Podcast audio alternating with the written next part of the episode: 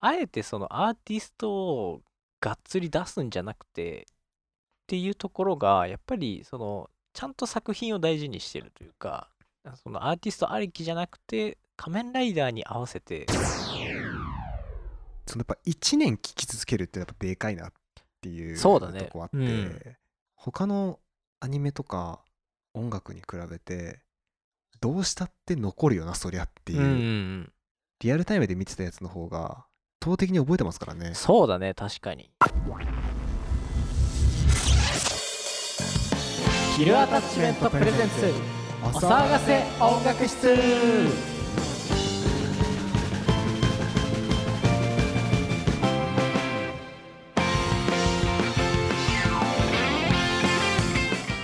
こんにちは岡添圭一です、はい松原ゆうせですえーこの番組は音楽制作チームヒルアタッチメントの岡添圭一と松原雄生が音楽が大好きなあなたに送る音楽体験アップデートプログラム学校じゃ教えてくれないここだけの音楽論大人のための音楽室スーパーウルトラ最高ミュージックレディオでございます。はい。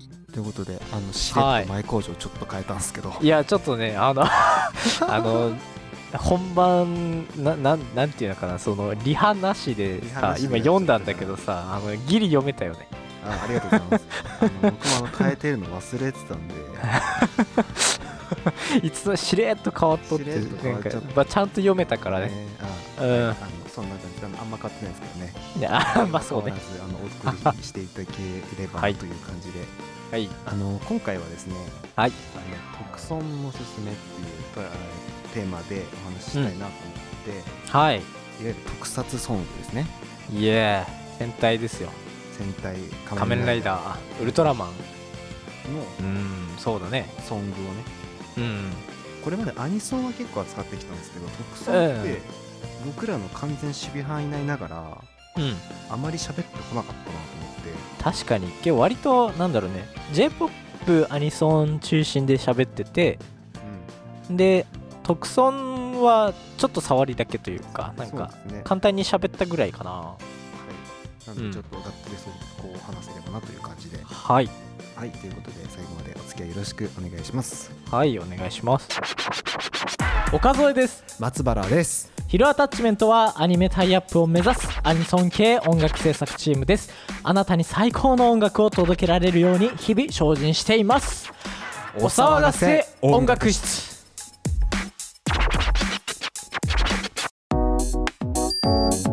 お騒がせ音楽室アタッチメントの岡添と。松原がお送りしています。はいということで、えー特捜のすすめでございます。あのま実ははい。多分これまで喋ってきたどの話よりも僕が一番詳しいジャンルおおですね、明らかに。素晴らしい。一番喋れると思うまあそうだよね。ね。やっぱ好きなものに関してはねそのいくらでも喋れるからね。喋れますね。しうん。めちゃくちゃ詳しいんで。うんうんうんあの、まあ、なんでこんな話をしようかと思ったっていうとうん。うんえーっとこの間4月の頭ぐらいですかね。うん。和添さんとあの仮面ライダー展っていう、はいはいはい。あれは美術美うん美術館でやってる、まあ、展覧会、そうだね。そうん。仮面ライダーの本物のスーツとか、アイはい。はいテムとかレプリカとかうん。資料がいっぱい飾ってある展覧会に行ってきまして、はい。最高でしたね。いやーちょっとテンション爆上げだったね。爆上げでしたね。うん。ちょっとあまりにも凄まじくてちょっともう本当うん多分陶酔ものというか、うんうん。もう本当にあれはもう見といてよかった。見なかったら後悔したなっていうぐらいのうん。もの今多分福岡でやってるんですけど。はいはい。あ福岡で今やってんだ今やってるか、まあ、次福岡でやるってアナウンスがされて多分もう始まってるのかこれから始まるのかはいはい。っていう感じで、まあ、名古屋が第一弾でっていう感じだったので、うん多分これから全国もしかしたら回っていくかもしれないんですけど、うん。まあちょっとそれに行ってきてちょっと特撮熱が高まりつつあるのではい。ただでさえ高いもんがそうだね。ねあの、うん。100度を超えて再沸騰しているので、もう燃え上がってますね。燃え上がっちゃってるんで、はいちょっとそれについて話そうかなというところでまあこれまでねその冒頭でも言ったようにアニソンには喋ってきたんですけどうん。特ソンって案外喋ってきてなくてうん。まああのパッと見結構近いジャンルかなと思うし、スーパー戦隊シリーズでいうと結構同じアニソンを歌ってる人が歌ってたりとかっていうのもあるのでそうだね。サイキッククラバーとかね。最近ラバとかうん。仮面ライダーですけど松本梨香とか、うんうん割とまあ似通った人が多いっていう中で、じゃあ何が圧倒的に違うのかっていうとこをまず前提として話したいんですけどうん。えっとアニメってまあいわば全年齢対象作品群じゃないですか。カルチャーとしてね。まあ確かにそうだね。もちろん子供向けっていう部分はうん大きいと思うんですけど、うんうん。でも今だと多分ワンクールで放送しているアニメのうちほとんどは大人向けのはずなんですよ。うんうんうん。そうだね。商業作品として、うんうんそう。そんな中仮面ライダースーパー戦隊ウルトラマンって、まあ、ここ50年ぐらいですか歴史としては。うんうんもうね半世紀ですよね。もうやばいよね。半世紀ぐらいの歴史の中で鉄頭鉄尾子供向けなんですよね。うんうんうんうんまあ例外としていくつか大人向け作品っていうのもあるんですけどそうだね。基本的にテレビシリーズっていうのは全て子供向けに作られている。うんうんうん。に音楽も子供向けに作っているっていうところがうんうんうん。やっぱ大前提としてあるなっていうとこ。うん。スーパー戦隊は割とそっちが強いよね。強いですね。スーパー戦隊シリーズに関して言うと、えっ、と、まあ、ずっとこの番組では言ってますけど、水木一郎イズム、はいはいはい。マジンガー Z という。んうんう、うん。もういまだにやってますからね。そうだね。うん、あれは素晴らしいことですよね。うん。それのイズムをもううんずっと継承し続けているのはスーパー戦隊シリーズ。そうだね。ですね。うん。基本的にオープンエンドすべて結構そっちに寄ってんのはうんうん。印象ですね。でうんえっと、対して仮面ライダーシリーズ、まあちょっと今回はまあ仮面ライダーとスーパー戦隊のみに絞っていこうかなと思ってるんですけど、ちょうんっとウルトラマンとか宇宙刑事とかやりだすとキリがないんで、ちょっとそうだねうんちょっとやっぱね2つ比べるものとしては絞った方がそうんギャバン好きなんですけどね。うんうんうんうん串田明さんね串田い明。やー熱いです油よ涙よろし空気。うんまあちょっとそこは一旦置いといて、はいあとは仮面ライダーシリーズでいうと、まあちょっとここ近年、まあここ15年ぐらいですか、20年ぐらいですか、うん。は、えっと、完全に J-POP によっている。そうだね。うんうん。うん、で、えっと、音アニメと違うとこアニメは J-POP によりつつタイアップっていう概念があるんですけど、うんうん。そのいわゆるまあ普通の曲がオープニングで流れるみたいはいはいはい。な例えば「ジュディマイルのそばかす」ってうん。ルロケンの主題歌ですけどうん。全くルロケン関係ないですよねまあそうだね。なんか紐付けようと思えば 紐付けれることはあるかもしれんけどただやっぱり思うん、ジュディ・マリが歌ってるよみたいなとこはところは強いよね。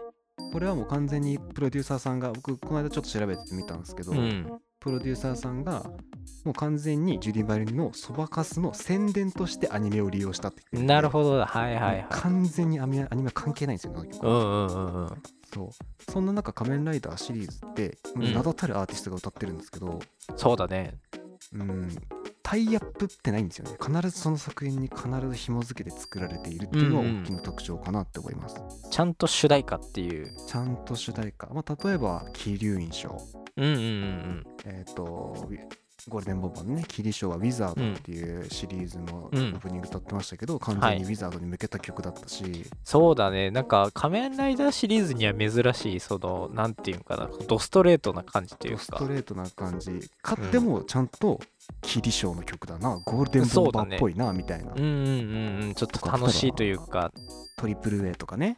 クライマックスジャンプ。電王のテーマ、うん。オープニングですけど、うん。まあ、でもちゃんとあれも電王の曲だなという歌詞だったし、うんうんうん。うん。まあ歌詞に関してはやっぱ藤林さんが担当してるっていうところがやっぱりまあね、作詞家の藤林翔子っていう、うん。まあ言っちゃえばもう特損会の秋元康ですよ。そうだね。もうやっぱりあの方が書く歌詞は本当に言葉選びもそうだけどそうだし。ドストレートになりすぎないところがいいよね。そうそうそうそう。うん。あその言葉選びおしゃれだなみたいな。でアーティストで例えば一番新しいとこだとダイスうんあのリバイス今放送してるスシリーズですね。とダイスっていうね、うんうんえっと、レコ大も撮ってましたけど、ダンスボはいはい。ーカルグループダイスと、うん。えっと、主主人公のバディ役で出てる声優の木村昴、うん。ジャイアンの。ジャイアンね、うん。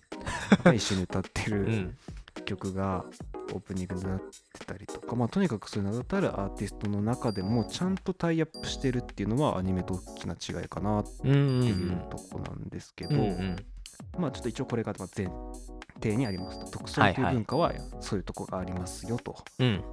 いうところで、まあ、ちょっと作品やっぱりありきの曲なので今話したようにうんうんそうだね。今回特損のすすめってことでいくつか作品交えながらうん。ちょっとご紹介していきたいなと思ってて。はい。はい。何が分かりやすいですかね、まあ、僕が一番分かりやすいなって思うのはうん。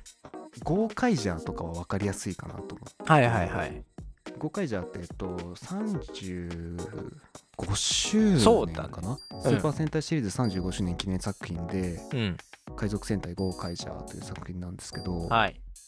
主題歌がえっ、と海賊戦隊ゴーカイジャーって結構スーパー戦隊は本当そのまま戦隊の名前が主題歌になってることが多くてそうだね。確か海賊戦隊ゴーカイジャーって曲だったと思うんですけどうん。このゴーカイジャーにおいてのこの特尊感の強いとこってやっぱエンディングなんですよね。はいはいはいはい。スーパーヒーローゲッターって曲なんですけど、この曲って、まあ、ゴーカイジャーが、まあ、35周年記念作品でこれまでの歴代34戦隊全部に変身できるっていうとんでも設定だったんですよ、うんうんうん。でこのスーパーヒーローゲッターはその戦隊に1個ずつキャプションをつけて歌ってる曲なんですよ、はいはいはいはい。5人揃ってゴレンジャーとか、うんうんジャッカートランプうんうんサイボーグとか、はいはいはい。バトルフィーバー世界のダンスみたいな。うん。いやあの曲はやっぱりエンディングまでちゃんと聴きたいなって思えそうそうだそうなそうそうここは面白いんですよね。やっぱ聞いててワクワクするし、まあ、言えばだからスーパー戦隊版ポケモン言えるかんですよ。そうだね。うんうんピカチュウ海流ヤダンうんうんコダックっていうね。間違いなくそれと同じ。それ。同じ文脈の曲なんですけど、うんやっぱこの遊び方できるのってスーパー戦隊シリーズってもう35周年1回も休まずに、うんまあ今40 45周年ぐらいですよね今多分。そうだね。今46作品目になってる、ね、6作品目。うん。46年1回も休まずに放映し続けてるんですよね、うんうんそれの蓄積。うんうん。いやものすごいことだよねだから35年前だから親世代もちゃんと楽しめる曲にしてるっていうのは、これはやっぱ35周年作品の矜持だと思うしうんうん35周年作品のエンディングテーマとしてはもうこれ以上ない曲だったなっていううんそうだね確かに。思っていて、うん。結構曲から入っても面白いかなっていうとか、曲としてめちゃくちゃいいじゃないですか、曲。うんうん。そうだからその曲を聴いて気になった戦隊を見るみたいな見方もおそらくできるであろうっていうぐらい曲の作り方がうまい。はいはいはいはい。うーんあれは素晴らしいですね。他に多分類を見ない曲だなっていう感じですね、あれは。あとまあ流れで戦隊でいくとちょっとやっぱそのふ世界観って私ずっとしてきてるじゃないですか、うん。世界観ってとこで言うとやっぱその曲も世界観に引っ張られる傾向はあるなと思ってて、はいはい。まあ、分かりやすいところだとタイムレンジャー。タイムレンジャーはい。タイムレンジャーってまあ歴代でも類を見ないぐらい重厚なストーリーで、うんうんそのタイムレンジャーの、まあ、分かりやすく言ってしまうと朝に見るには重いよねっていう展開。うんうんストーリー雰囲気の作品だったんですけど、うん。その主題歌がどんなんだったかっていうと、うん。オルガン？はいはいはい。多分もうめちゃくちゃ重いオルガンから入ってうん。超オーケストラっぽいちょっとハードオーケストラ的な雰囲気。で英語そうだね。スーパー戦隊シリーズって基本的にあの歌詞が出るんですけど、うん。オープニングで。あの絶対歌えない歌詞が出てるんですよね。そうだね。なんか初見はい。初見だとわかんないよね。わかんない。子供が歌えない曲を持ってきたなっていう。それってだから要するにこういう作品ですよってもオープニングで提示してきてるんですよね、うんうん。タイムレンジャーこういう作品なんでお願いしますっていう。うん。でしかも女性だもんね。そう女性ボーカルで本当にこうも歴代類を見ないタイプのオープニングテーマでうん。やっぱあれってやっぱりそのこれまでずっと話してきてるようにオープニングでそのシームレスに世界観に引き込むってこう考えるとうん。本当にそのまま世界観そのまま落とし込んだみたいな曲で、うんうん。それってやっぱりね作品ありきだし、はいはい。うん、でそれをやっぱりやったチャレンジングさもあると思うしうん。まあ割となんだろうねそのやっぱりこんだけ作品数多いからあのそのなんていうかな味変じゃないけど。差別化ね。そう。やっぱそこはやっぱ制作側からしたらやっぱりチャチャレンジというか。うん。ねそのまあありますよねあれ、うん結構だからまあだいぶ前だけどそのね本当に昭和時代とかってその視聴率がとか結構うん伸び悩んでた時期にどうするかみたいなので、ジェットマンとかでねその あのね。いわゆるその流行りを持ってくるっていう流れうーんその戦隊はその時代を表してるというか。キラキラ感とかはやっぱりうん。年を追うごとに増してきてるなって思いつつも、うん古い曲多いな今その追ってるって言いつつ真逆なこと言いますけどうん。古い曲多いですよねなんていうかその古いなこの曲みたいなのがあー。スーパー戦隊シリーズめちゃくちゃ多い印象がうん。ある、あのいい意味でとても、はいはいはい。昭和の曲をそのままアップデートしたみたいな。うん。ある意味で全多分歴代全体通して見るとめちゃくちゃ一貫性があるってことだと思うんですけどうん例えば「全カイジャー」のオープニングうんで僕やっぱ古いなって思ったんですよ。いやそこはね多分サウンドもそうだしあのあれはまあ確実に狙ってますけど。狙ってるね。その劇版もねその作家がさんがもう90超えてるから。そうもう中明先生ですからね、うん、だからそこのねやっぱ前回じゃのその前回ザ自体がさその赤レンジャーをモチーフにしてるじゃん明らかに、そうですねあれはそうですね。うん、だからそういった意味で言うとちゃんとまとまりはあったかなとは思ってて。まあキラキラ系で言うと「キューレンジャー」のオープニングなんかはうん。結構キラキラしてて明るくて好きなんですけど、うん。でもやっぱどこかに古めかしさを感じていてうん。あれはな何なんだろうなってずっと思ってる不思議な謎なんですよね、うんなんか新しいんだけど古いみたいなうん。状態がずっと続いててうん。あのめちゃくちゃいいすごいすごいことだなっていう意味での。うん。それがもうなんか作品の味みたいになってる。歴代、そのシリーズの味のこのシリーズの曲ってこういう感じだよねっていう味になってるのってうん。めちゃくちゃすごいなって多分これき全体通して聞いてもらったらすごい分かってもらえると思うんですけど、うん。そうなんかそれって何がそうたらしめてるんだろうなっていうのは結構僕ずっと不思議なとこなんですよね。まあ構成が完全に王道だからっていうのはあると思うけどああ構成か楽器の構成ですか？いやまあブラスとかそのブラスやっぱ多いっすよね。うんあとはその合唱団みたいなコーラスああそれあるな確かに。うん前回じゃと特にそのキッズが歌ってるね。ねコーラスあるしあとはそのだ流行り流行りというかなんだろうまあフルで聞いたらねそのちょっと変化球とかあるとは思うんだけどうん。基本的にその1分半とかっていう縛りはまあアニソンと一緒でそうですね。基本的にそうですね。うんでそっからのまあ流れ A メロ B メロサビみたいなところはやっぱり大体共通してるんじゃないかなと思ってうんうんうんうん。そうですね。うんあんまり木をてらった曲ってそういう意味ではまあないですようね。んルでパパトぐらいですか？そうだねルパパトはあのまあルパレンジャー対パトレンジャーってそのまあそうなんだ戦隊の中でもの企画のでもねそのなんか戦隊同士が戦うみたいなの同時に2つの戦隊が出てくるっていうのうんうん。が革新的で、うん、でそれに合わせてそのパトレンジャーとルパンレンジャーそれぞれに主題歌がついてるのを同時に流すみたいな、そう完全な対戦率、うん。ね、あまりに美しい対戦率、うん、でちゃんとそうなんだろう。なんか決めがさあのそれぞれにあって。で終わらせ方はとても綺麗というか、そうそうそう。あれは本当にす素晴らしい楽曲ですよねあれは、うん。でもまあ今回やってるあのドンブラザーズっていうシリーズがあるんですけれど、森崎ウィンが歌ってるやつですね、うん。これはねちょっと新しいなって思ったね。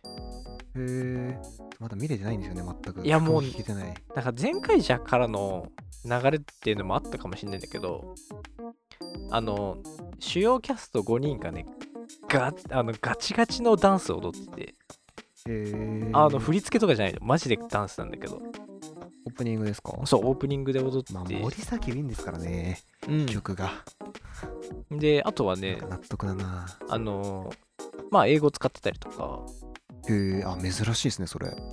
俺こそオンリーワンって決めて最後に言うからねえだそこはあの珍しい。えっ、とドンモモ太郎っていうあのまあいわゆる赤ですよ。あの赤。戦隊の中のリーダー格はい。があの要はその桃太郎を題材にしててもともとでそれ童を話のね。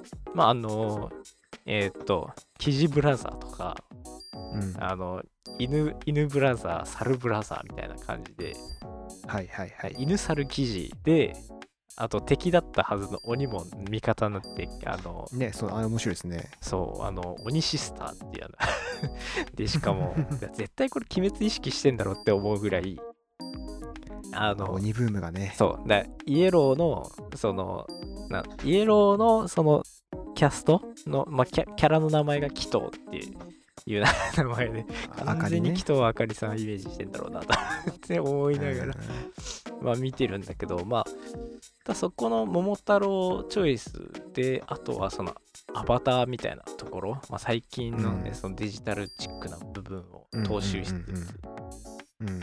そう。でもやっぱなんだろうねなんか今までにないぐらい疾走感というかあとはなんかねあの歌いたくなるちょっと中毒性のある曲なんだよね。へえ、うん。いきなりドンドンドンブラザーズって言うからね。ああいいですね。ドンドンドンブラゴーイ。ですごいそれがね癖になるんで一番最初と最後にそれが流れて終わるんへえ、で、うん。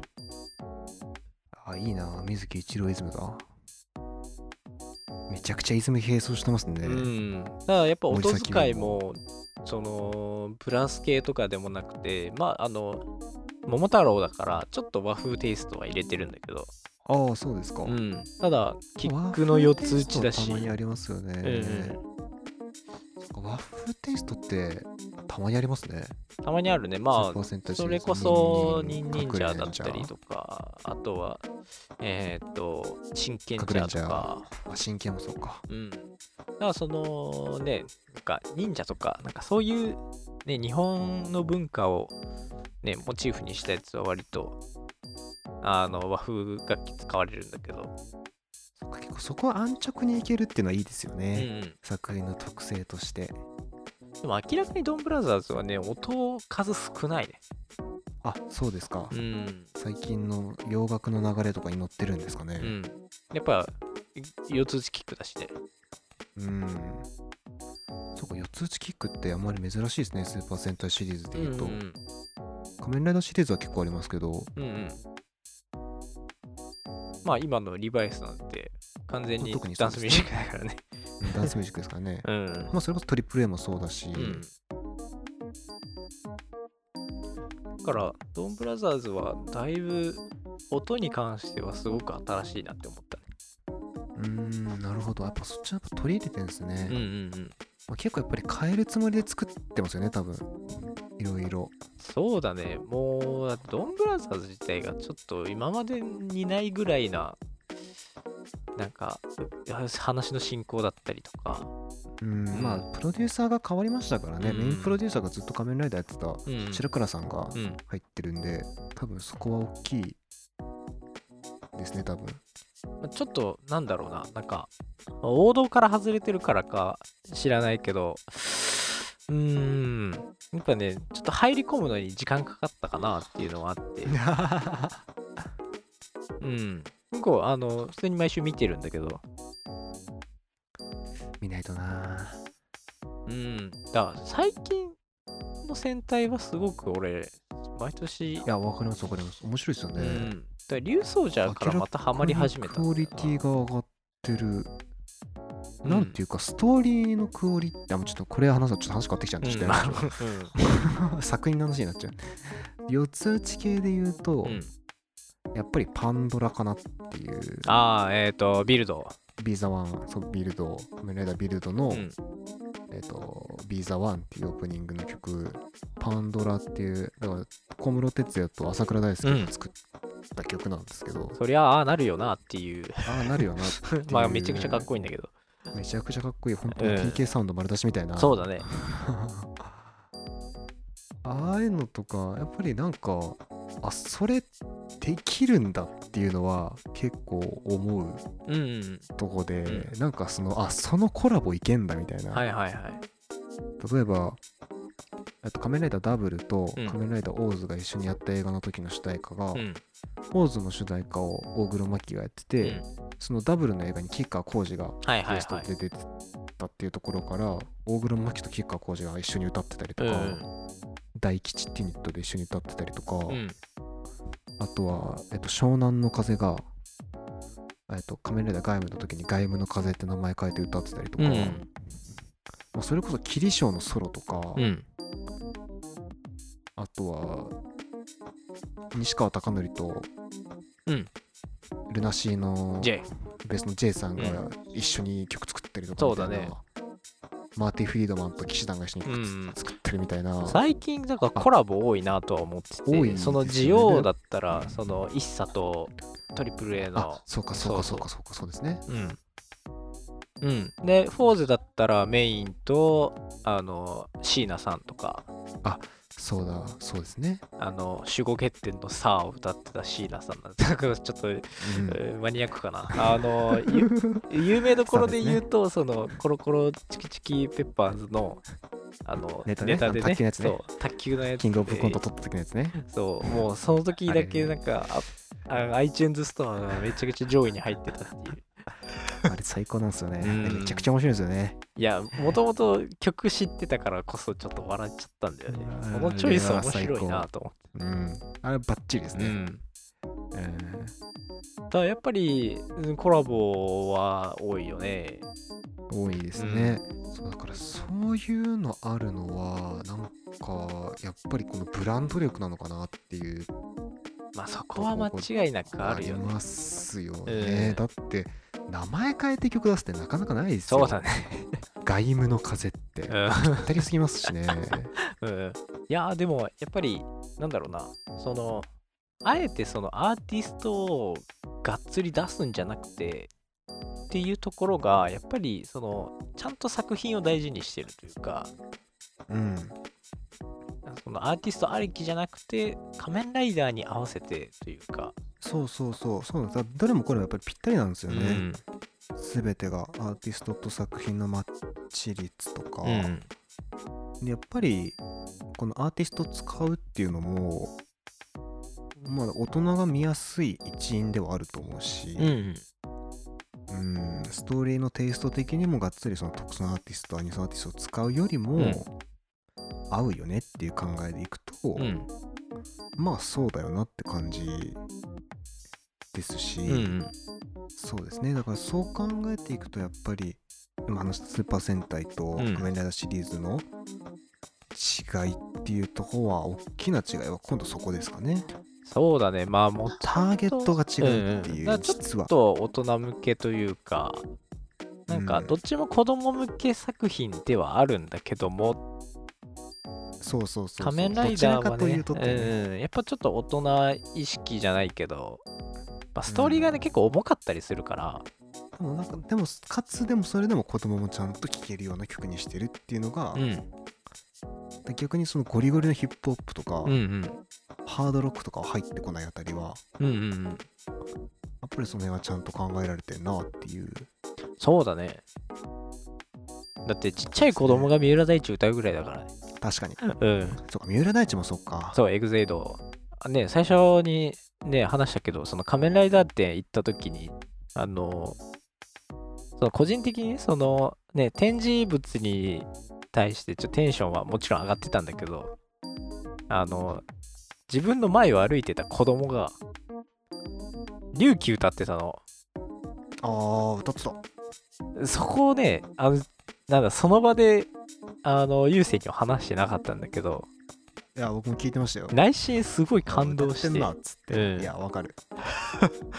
いやななんかもう明らかにだってあれほなんだ幼稚園よりかは年長さんか小学生ぐらいね、だってねあね明らかに生まれてない世代なはずなのにで龍騎を歌っててしかも俺も歌えるみたいな。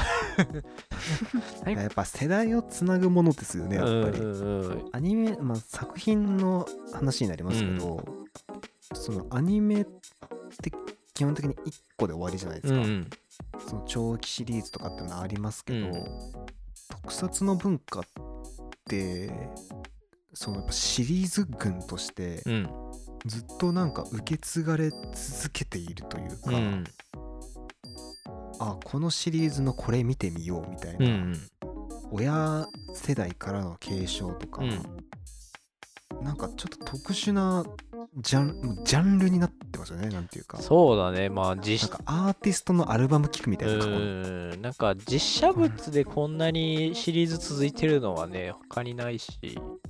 アニメだったらね、うん。なんかガンダムだったりマクロスだったり。あそうかガンダムか。そうかガガンダムですね。ガンダムありますね、確かに確かに。アニメだったらねそのまあいわゆるロボットシリロボットアニメ系のシリーズだったらねマクロスも歌が結構がっつりメインで使われるシリーズだから。うん。うーん。やっぱその音楽の強さっていうのはどの分野も共通して強いなというか。そうですね。だってその印象に残るうん。全てのその、まあ、要は話数で共通している記号としては、うん。これとっても大事なものですからね、うん。なんか映像を見るのもねその当時の映像を見るっていうのもなんかあー懐かしいなって思うんだけどうん。なんか音楽の懐かしいってなんかちょっと感じ方が違うんだよね。違いますね、うん、そのその当時聴いていた音楽を今聴くとその時のいろんなことが音楽とともに上乗せされてなんか思い出補正がかなり強いなぁとは思う。記憶はやっぱり結構その音と紐づいてる部分耳と紐づいてる部分やっぱ大きいので、うんここ歩いてる時にはこれ聞いてたなとかって逆にねありますし、うんそうだね。これ聞いてた時にはこれやってたなとか、行動と音が完全に紐づいてるというか、そうそこで言うとやっぱこれ見たあこれ見てたなとか、あ親の車で聞いてたなとかちっちゃい頃は見てたな聞いてたなっていうとこに、うんやっぱり聞くとあ僕少年よ聞くとブラウン管で見てて響き思い出しますもんね。ああ。いやー、そうだね。なんか、まあ、俺のなんか、なその感じ方としては、あの、カラオケによく一人で、ね、一時期行ってたんだけど、あの、特ソンメドレーを一人でするわけよ。ああわかる。うん。でね、やっぱその時の、歌ってる時の、あの感覚がもうタイムスリップしたかのように、うんその当時の子供の心がね、蘇ってくるんだよね。うんうんわかうる。ん、だからそこのカラオケルームだけ？なんか2008年とか そう、今は2008年にいますみたいな。いやーわかりますよ。うん、カラオケせ、あの、ね、そのアニメとか、よくカラオケで歌う人はわかると思うんだけど、アニメ映像とか、ね、そうそうそう特撮だったら、ねうん、オープニング映像そのまま流れたりとか、うんやっぱね、そたまにその、うん、泣かせに来るやつとかあ、りそうそうそうそうそうそう。 Anything Goes とかたまにいかついなりますからね。だからね、なんか、やっぱそこの、やっぱシリーズが続いてるからっていうのもあるから、やっぱ思い出補正がかなりかかるところはあって、やっぱうん特殊な音楽のその特性というか、うん、思い、そのやっぱ1年聴き続けるってやっぱでかいなっていうそうだね。とこあって、うん。うん、やっぱこんなに、まあある意味時報じゃないですけど、うんうん。ああ日曜の朝って感じするわみたいなね。そうするなっていう、毎週聴けるわみたいな、うんやっぱり他のアニメとか音楽に比べてどうしたって残るよなそりゃっていう。う、ん部分。やっぱり後追いで見た一気見した作品よりもリアルタイムで見てたやつの方が圧倒的に覚えてますからね。そうだね確かに。飛ばしちゃいますもんね特に最近とか録画とかだとね。ビデオとかうん。DVD とかだと。そうだね。オープニング飛ばしちゃうからやっぱり、まあ、曲は知ってるし、うん。言えば。ジェットマンだって見てなかったけどジェットマンの曲歌えるし全うんう然、ん。カクレンジャーだって歌えるしそうだね。ブラックだって歌えるし。やっぱなんか歌いたくなる要素はやっぱりその優勢が言ってたその統一性というか。うんスーパー戦隊の場合は特にそこは大きいっすね、うん。やっぱ。やっぱね戦隊の名前叫びたいもん。叫びたいジェットジェットジェットですからね、うん。めっちゃ痛いっすよ。めちゃくちゃ歌いたいですよジェット。マンジェットマンだからね。そうそう超気持ちいいですよあれあのやっぱきなんだろうあの歌ってて気持ちいいラインにあの名前が乗るそうなんですよ。やっぱり。美味しいとこに持ってきてるんですよね、うん。やっぱり。だから余計キャッチーなのかなっていうのはあるね。まあ今回はねその特尊のすすめという感じのテーマでうん。お送りしてはいたんですが、結構割となんだろうねその なんか深い深い話というかディープにはなっちゃいましたけどまあディープにはなっちゃったけど、なんか、まあ、進めるとしたら、どうなんだろうな。結構今のドンブラザーズ見ても、まあ、なんか、気軽に見れる作品ではあるのかなとは思ってて。うん作品としてはそうですねうん。例えば曲としても単純に J-POP として素晴らしい曲はたくさんあるので、うん。うんあのまあ、特に、ね、多分好きなアーティストが歌ってる作品が多分1個はある気がするもうあー、仮面ライダーは特にそうかもしれない。仮面ライダー特に歴代考えていっても、うん。まあ、イッサとかうん。あートリプル A とかうん。ガクトとか、うん。アンナさんとかね土屋アンナそうだね。湘南霧翔みたいな、まあ、騎士団とかね。うん、だなんか割と流行りに乗っかるところは結構仮面ライダーは特にあるのかなと思ってて。まあ多分曲から入るっていうのはあの特損って Spotify で調べたらめっちゃ出てくるんで。うんうんうん。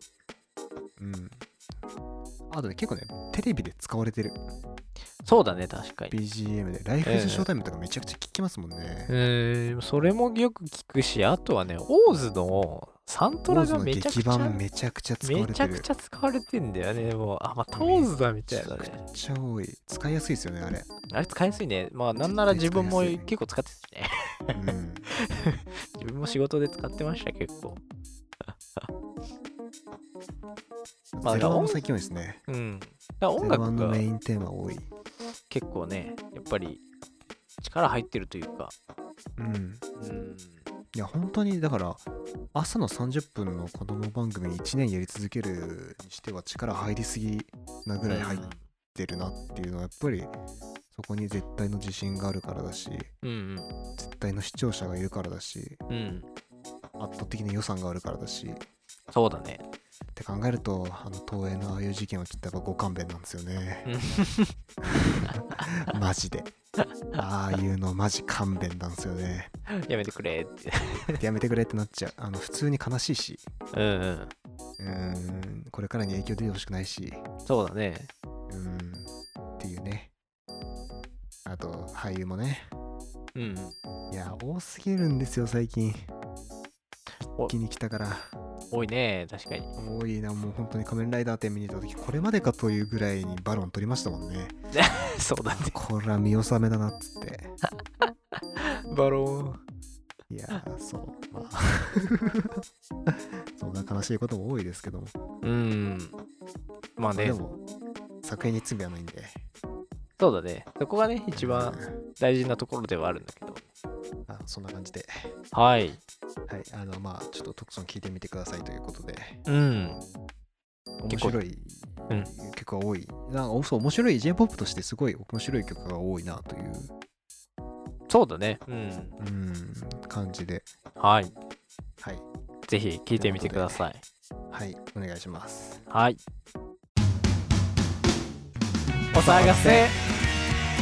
お騒がせ。音楽室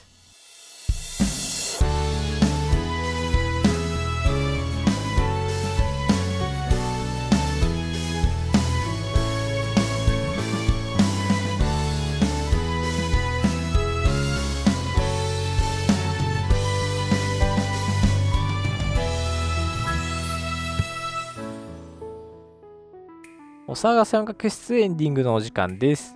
はいこの番組ではあなたからのメッセージをお待ちしています。番組についての質問や音楽の感想やリアクション何でも OK です。メッセージはメールフォームまでお願いします。メールフォームは各配信サイト概要欄と Twitter とノートにリンクがありますのでそこからよろしくお願いします。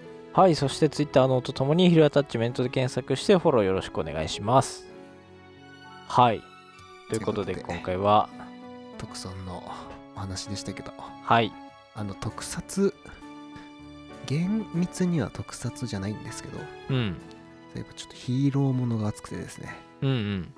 あの僕が大好きなタイガーバーニーというヒーローアニメのシーズン2がネットフリックスで配信されまして、うん。であの漫画のねウルトラマンっていう漫画があるじゃないうんですか、あのロボットスーツのウルトラマンね、うんうんうんあれもネットフリックスオリジナルでアニメがあったんですけどこの間はいはい。2期がやってまして、うんうん。それもバーッと見て面白くて。でちょうど今今さっきですよ収録の今さっきあのウルトラマンのファイナルシーズンアニメやるよってネットフリックスで来年やるよっての出てたんでおう。ちょっとヒーローものが熱い。面白いですよウルトラマン。いいね。なんかあれ？宮野真守が出てるやつだっけ？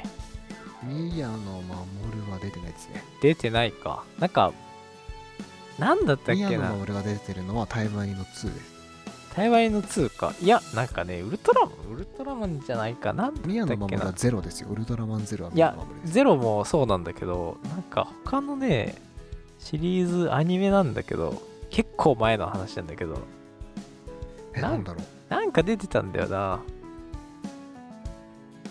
まあその辺はちょっとおいおい。いや多分これはおいおい話すことはないですね。うんまあヒーロー台湾にものね2のあの主題歌のうん。ユニゾンの新曲がちょっとあまりに素晴らしくて。うん。聞きました？聞いた聞いた。あのー YouTube のそのタイバニのアニメ映像でフル尺聞いて。やばくないですかあれ？いやなんか知らないキャラがいると思って。あの新キャラがね 3人出たんですよ、あやっぱそうだよね。新キャラ3人とあとライジングの。うんうんうん。はいはいね。ライアンゴライアンゴールドスミスが。雄一中村だっけ？ゆういち中村ああれその2やるよってなった時に、はいはい。新キャラ3人出ますっつってうん。キャラデザ出ててビジュアル出ててそこにライアンいなくてあそうだったんだ。僕ライアンめちゃくちゃ好きだったんうんで、うん。でもあのライジングの終わりがうん。うん映画のライジングの終わりがめっちゃネタバレ言いますけど、うん。まあまあもう5年以上前のアニメだからいいと思うんですけど、うん。ライジングの終わり方がライアンが最後シュテルンベルトを去って違う街でヒーローやるわっつって終わるんですよ。はいはいはい。そうだからまあいなくても当然かって思ってたんですけど、うん。サプライズでバーンとライアンが出てきて1話。ああそうなんだ。ああそれは熱いね。僕本当にうわーって変な声出ちゃってへー。いいね嬉しすぎて。そうだからあのタイバニのねオープニングといえばあのそれぞれがそのスポンそれぞれについてスポンサーを見せるオープニングがあるじゃなうんいですか、うんうんあそこにちゃんとライアンがいるのがすごく嬉しい、うんうんね。確かに。ちゃんとメインキャラっていう扱いというかね。そうそう、ん。ちゃんとライアンがいるっていうのがすごく嬉しくて、うんうん。曲もね素晴らしい。これまでのタイバニの曲を踏襲したような曲。でそうだね。確かに。歌詞にもいろいろ入ってて。うん。あれはすげえなという感じで。そうね。まあな今期のアニメとかのオープニングすごくいいの多くて今季ない今一番ホットなのですか？いやまあ個人的だけどあのスパイファミリーのオープニングがはい。ヒゲダンなんですけど、ツ。ミックスナッツ。すね。いやあのねやっぱね歌詞のセンス光ってるね。あれはすごいですね。うーん。あれはやばいいや PV 見た時からもそうだったんだけどやっぱヒゲダンやっぱり素晴らしいっていうか藤原さんすごいわ。いやすごい。あの言葉の使い方は半端ないですねやっぱ。うん。まあなんだろうね。あのナッツとピーナッツをさなんか2つ言い方変えてるじゃん。書いてる。あそこのねなん、まあ、まあ歌詞をまあ入れたいというかなんかこのねその入れ入れたいフレーズによってねちょっと変えてるのかなとも思うんだけどこうナッツとピーナッツの言い方変えるだけでこんなに印象変わるんだと思って。ねすごいですよねあうれ、ん。で「スパイファミリーはもともと原作を読んでなくてアニメから入ったんだけどはいうんなんでピーナッツなんだろうと思ったらアーニャがピーナッツ好きっていうね。そうそうそうなんですよね。いや持ってき方が素晴らしいんうですよね。エンディングが源星野ですよ。あそうだね。いやもう星野源ザ星野源って。感じこの2組がタイアップつくのってすげえなって思ってたんですけど。うんうん金かかってるねね。ドラえもんがそうだったなっていうね。あそっか確かに。どっちもドラえもんじゃないですか。オープニングがドラえもんでエンディングがユニバースなんで。じゃあドラえもんコンビですねそうドラえもんとスパイファミリーは源星野とヒでゲダンっていう。すごい。すすごいな。ごい。そっか。そこでつながったわわなん。かそう喜劇もねすごいいい曲うんですね。うんうんうんうんまあ星野源って感じだったね。そうあのここ近年の星野源ですうんうね、んうん。そうそう。不思議不思議以降の作り方うんうんうん。の星野源ですね。だからまあその辺もちょっとね話せたらなとは思ってて。うんそうですね。うんまあちょっとじゃあその辺も今度。うん。またなんかいろいろ企画していきたいなとは思うので。はい。はい。それではまた次回お探し音楽室でお相手はヒルアタッチメントの岡添圭一とスパル優勢でした。良い音楽ライフを。